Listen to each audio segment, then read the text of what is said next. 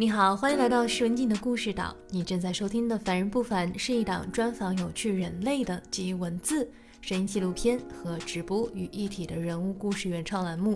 在这里，你会遇见成千上百种人生不一样的可能，以及这群不太平凡的人真实而又平凡的一面。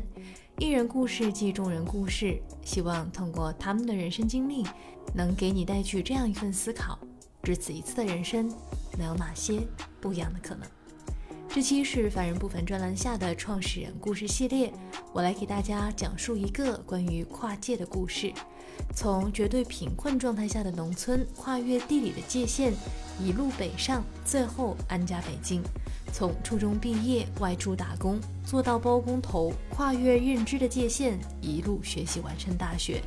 从不会销售到打完四万通电话，拥有自己的公司，跨越行业的界限，拥有传统化工行业千万业绩和微商万人团队。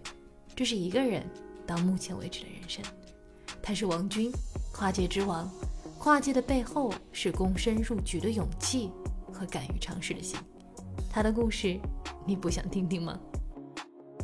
过十字路口，我记印象特别深的就是，就看人家怎么走，然后琢磨半天，他怎么走我就跟着怎么走吧。啊，其实就是这种状态吧。我觉得就是你能干到的，我也能干到。我自己实在没有办法干到，我借助工具也能干到。为什么要去学习？怎么样去改变？还是要通过学校里面再去重新认识。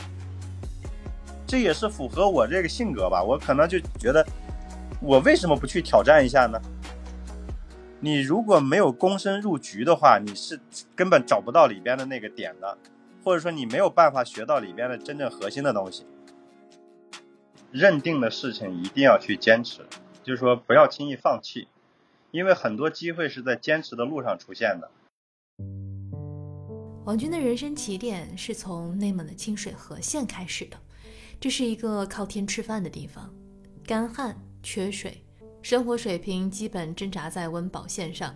遇上干旱的年份，农作物基本上是颗粒无收，人畜饮水困难，要走上二十多公里才能找到水源。整个村里的百姓通往外界的只有一辆小型巴士，直到二零零五年才通上了电。艰苦的自然环境反倒是让那里的土地有了极强的适应性。播种下去的五谷杂粮，在雨水丰沛时，都多少能有些收获。家乡的土地这份特性，也掺杂进了王军的性格，不是被给予了什么，而是如何去利用被给予的东西。小时候的王军和村里其他的孩子没有什么两样，放羊、掏鸟窝、干农活、上集市。家里因为穷，没有买过什么玩具，他便养成了自己动手的能力。哎，喜欢做点这个小玩具，因为我们那时候小时候没有玩具嘛，基本上都是自己动手去做玩具。比如说手枪，做手枪啊，用那个自行车的那个车链子，加上那个钢丝窝的那种，加上火柴头，然后做的那种自制的小手枪。热爱手工的他，怎么都想不到长大以后自己能够有机会在传统的化工行业里拥有自己的一席之地。年少时的王军第一次生出向外张望的念头是在初中，在乡里上学时，经常会听到其他同学们描述的外面的世界。由于当时教育资源的局限，他所在的初中没有一位应届生考上高中。王军瞅着家中的经济状况以及正在读书的弟弟妹妹，决定远走呼市去投奔自己的爷爷奶奶，想着打工赚钱来为父母分担一些家里的经济压力。大巴车在泥泞的路上颠簸了三个多小时，终于抵达了呼市。王军对于大城市的第一个印象就是密密麻麻的人。那天他所见过的人超过了过往十五年的总和，这也是他这么多年来第一次看到红绿灯。从未有人给他讲过如何看懂红绿灯，他慌张的都不知道要怎样过马路。过十字路口，我记印象特别深的就是，就看人家怎么走，然后琢磨半天，他怎么走我就跟着怎么走吧。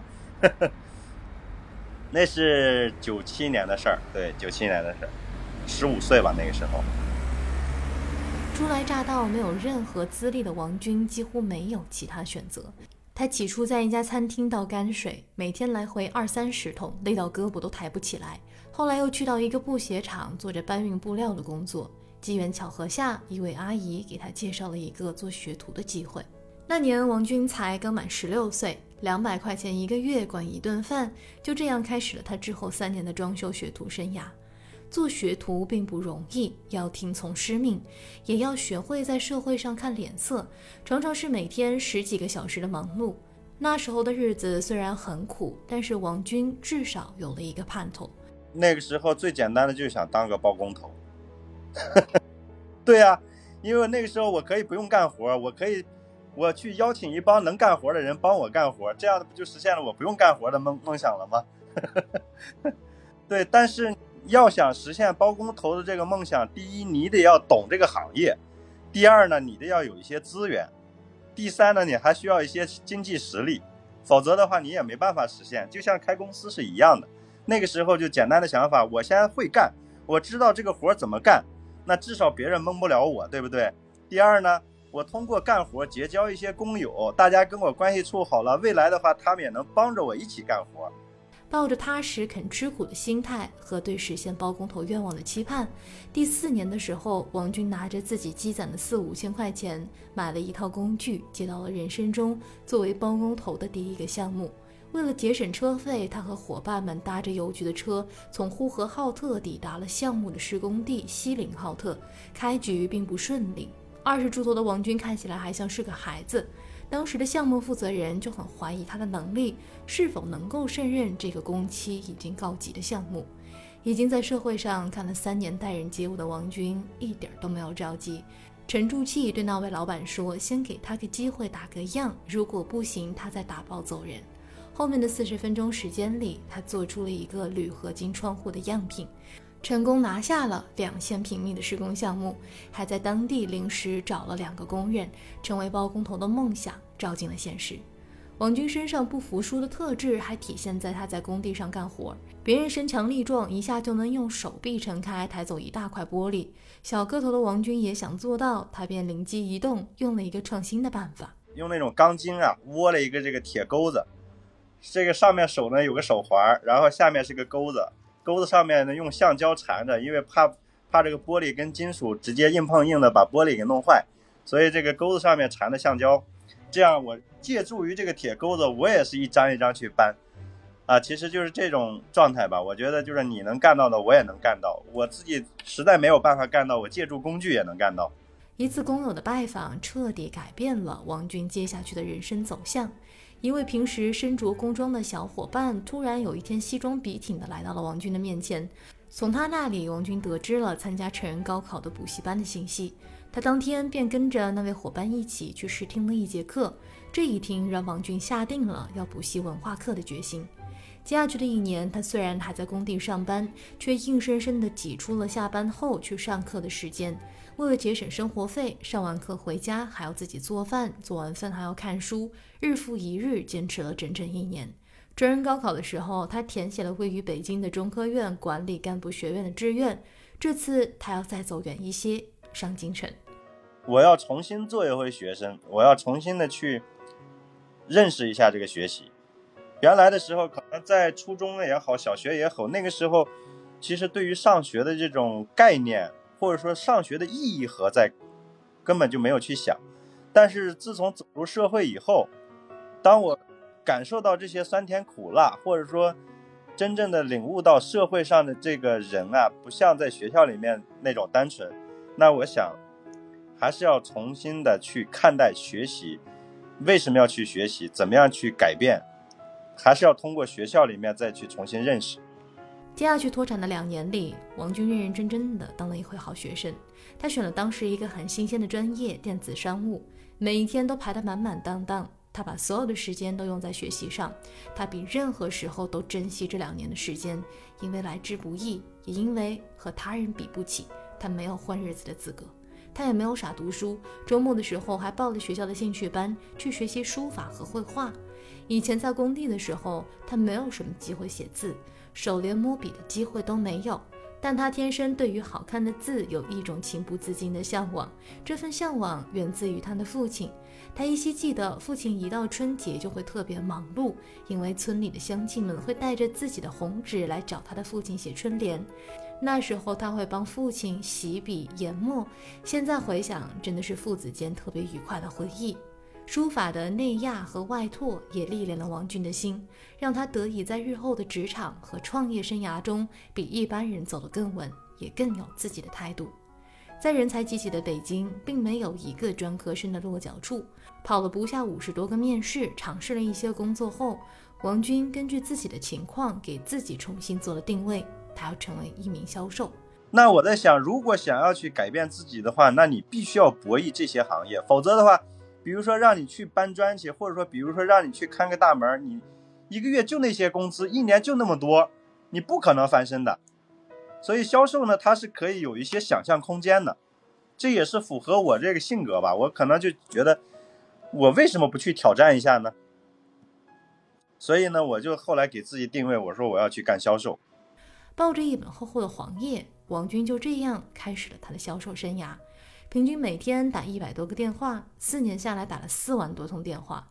他也从一个不会销售、不懂销售的职场新人，摇身一变成为了一个懂得用户需求、听声识人的销售工程师，销售业绩稳居公司的前三。王军干销售的第一款产品是卖工业打印机，他卖了四年。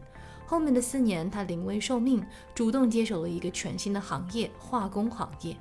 对于一个销售来说，更换行业意味着归零重来，这背后需要莫大的勇气。王军耐着性子从进货、测试、调研，花了大半年的时间，终于找到了感觉。胶水行业适用面广，复购率高，还有一些门槛，这正是他想挑战的。半年的时间也只是了解了一些皮毛，问题又来了，比如如何拓客，如何去说服经销商去代理这款在国内还不太有名气的品牌。所以那零九年的时候，我就大量的出差，去拜访客户，去客户的车间里面，想办法能拍照的就拍照，拍一些工况，靠找到一个客户去拿这个客户的成绩去影响下一个客户，就通过这样的方式一个一个去带。但是汉高的短板是什么？因为它的知名度很高，价格比较透明，经销商之间竞争很激烈，所以作为经销商来讲的话，它的利润空间很小。那你做我威肯的经销商那就不一样了，我可以把你保护成你这个地区的这个军阀，可以说这个地区就是你说了算，对吧？你可以赚百分之五十、百分之六十的利润，都没有问题啊。我又不会去抢你的客户，所以我要从这种优势、优势和劣势上面去做一些权衡。那确实也通过这样的对比呢，也找到了一些原来是做汉高。或者做做其他品牌的一些经销商，就这样，在王军接受这个公司本想收尾的项目一年后，竟然奇迹般的被他盘活了，还做到了百万的业绩。天有不测风云，当时公司的政策有所调整，对于这个项目的资金投入越来越少，甚至到了要王军自掏腰包去进货的份上。眼看着辛苦的努力要付诸东流，在再一次被强行归零之际，他选择了创业之路。在得到了前东家和德国公司的认可后，他便成立了自己的公司。这一干便是九年，从两个人到四个人，再到如今拥有十几个人的团队，以及遍布全国的五十多家经销商。他从一个化工行业的门外汉，变成了一个产品的大卖师。要知道，光是胶水的用途就有成千上万种，只有对产品足够了解，对客户工况足够熟悉，才能快速的帮助客户找到靠谱的解决方案。卖胶水就如同老中医，需要对症下药，才能帮助客户解决问题。一次偶然的机会，王军从太太这里听到了一场来自社交电商行业里关于智慧营销的分享。他先是鼓励太太去做尝试，后来看着爱分享的太太做的有声有色，他的好奇心被点亮了。一直有跨界创新和探索思维的王军，决定抱着学习的心态去接触社交电商这个领域。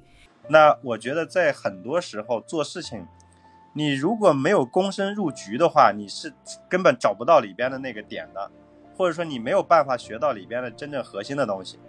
一开始他开始代理这款唇膏的时候，朋友们都以为他疯了，大多数人都不太能看明白他走的这步棋背后的含义。如今入行社交电商四年有余，王晶拥有了一支三万多人、遍布全球的团队。这四年，他躬身入局，学到的是线下和线上的营销思维转换、社群的运营以及团队的远程管理。重要的是，给了他社交媒体的敏锐度。去年视频号火热之际，他再次选择躬身入局。如今，当行业内大多数人还没起跑的时候，他已经完成了日更三百五十多期作品和科普精 V 博主的身份认证。从一开始一条片子要两三个小时的剪辑，到如今已经可以做到流程的标准化。他看准后便快速出手，然后一点点的练就自己的内核。他一步步稳稳地走着，因为他相信星星之火可以燎原。身怀对于两个行业的热情，他比任何人都深知在传统工业中人们所面对的困境。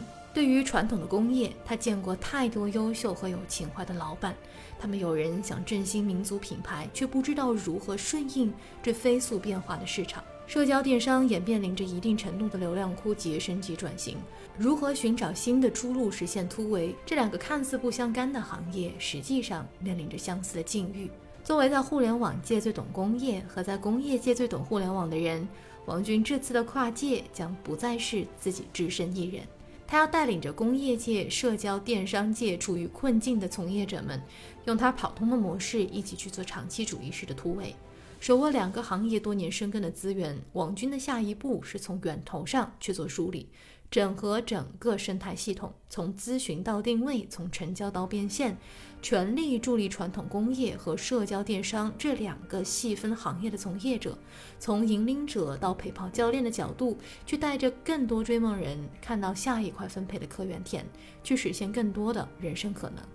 离家三十多年，再回头时，比起青葱年少离家时的疑惑，刚到大城市的迷惑和初入职场时的困惑。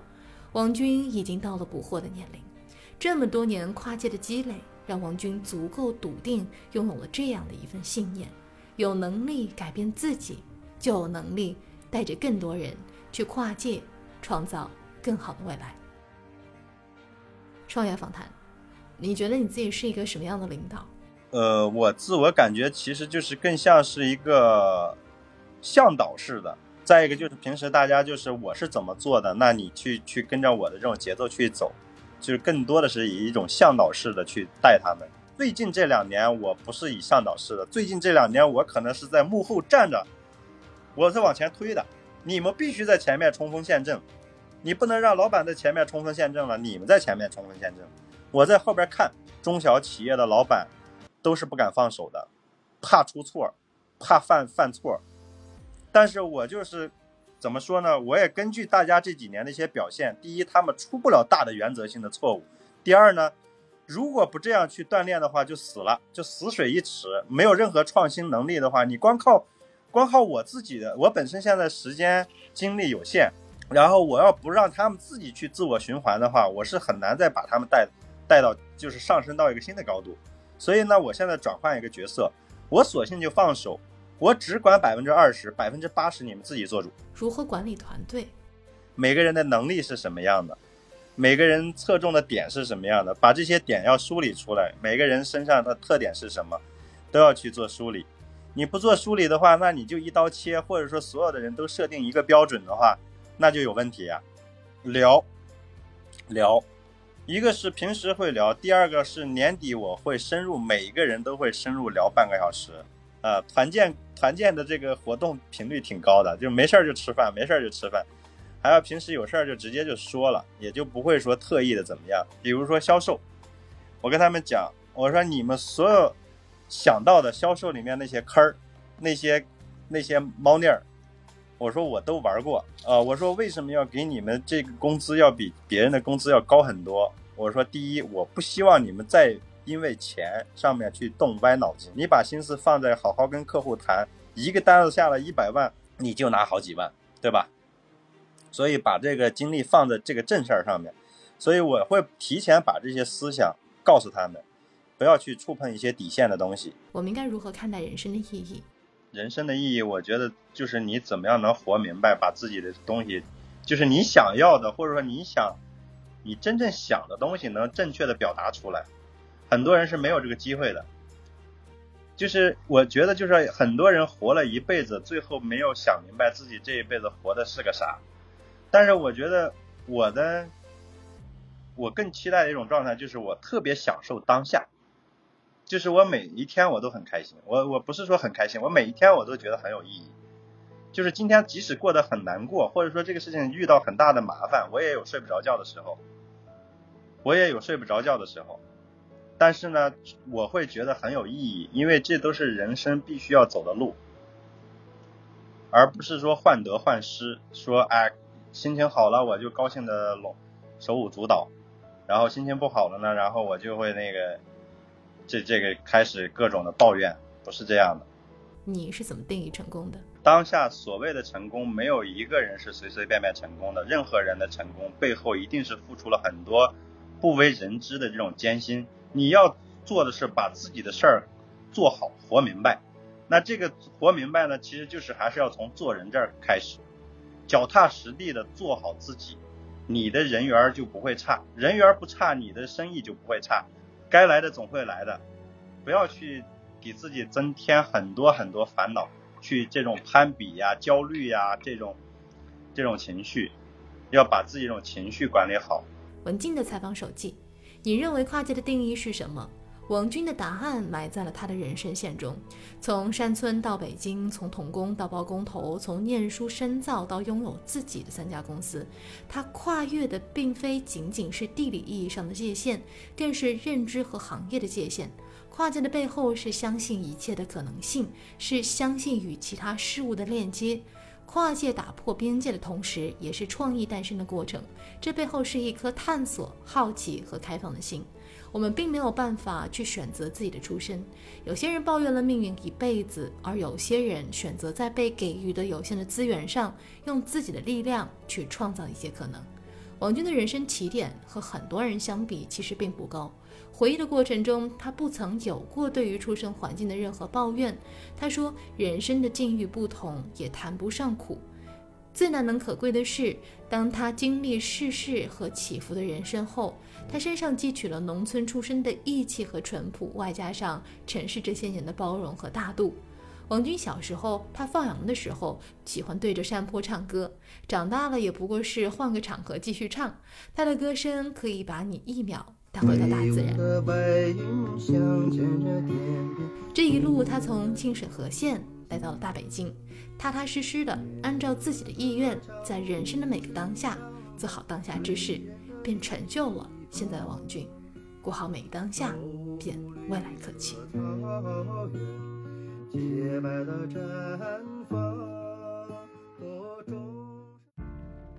感谢你的收听。如果你身在传统化工行业，或者是微商行业，又或者是面临人生转型，不知道如何做出正确的选择，请预约七月三日的微信视频号直播。王军将做客故事导会客室，我们将和王军来聊聊躬身入局背后的心法。以及胶水的神奇妙用，当然还会和大家讲一些德国隐形冠军的故事。如果你想了解更多幕后的故事和对嘉宾提问，你可以通过关注微信视频号“施文静的故事岛”来和嘉宾和文静做一个面对面的交流。请微信搜索“施文静的故事岛”公众号查看完整版图文。感谢你的收听，文静在巴黎向大家问好，我们下期节目再会。